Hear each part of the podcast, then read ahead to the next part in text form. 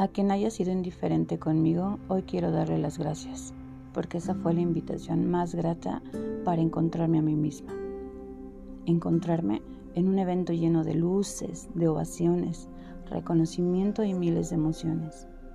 A quien me dejó sola cuando le necesité, nuevamente, muchas gracias, porque solo así conocí lo maravillosa que es la soledad, con sus silencios, con sus vacíos y sus recuerdos porque gracias a ustedes pude abrazarla intensamente.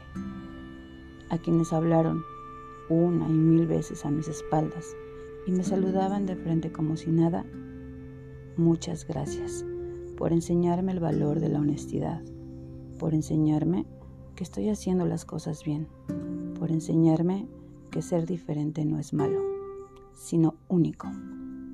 A todos y cada uno de ustedes, Gracias por darme el valor, la fuerza y la oportunidad de reencontrarme conmigo misma. Gracias.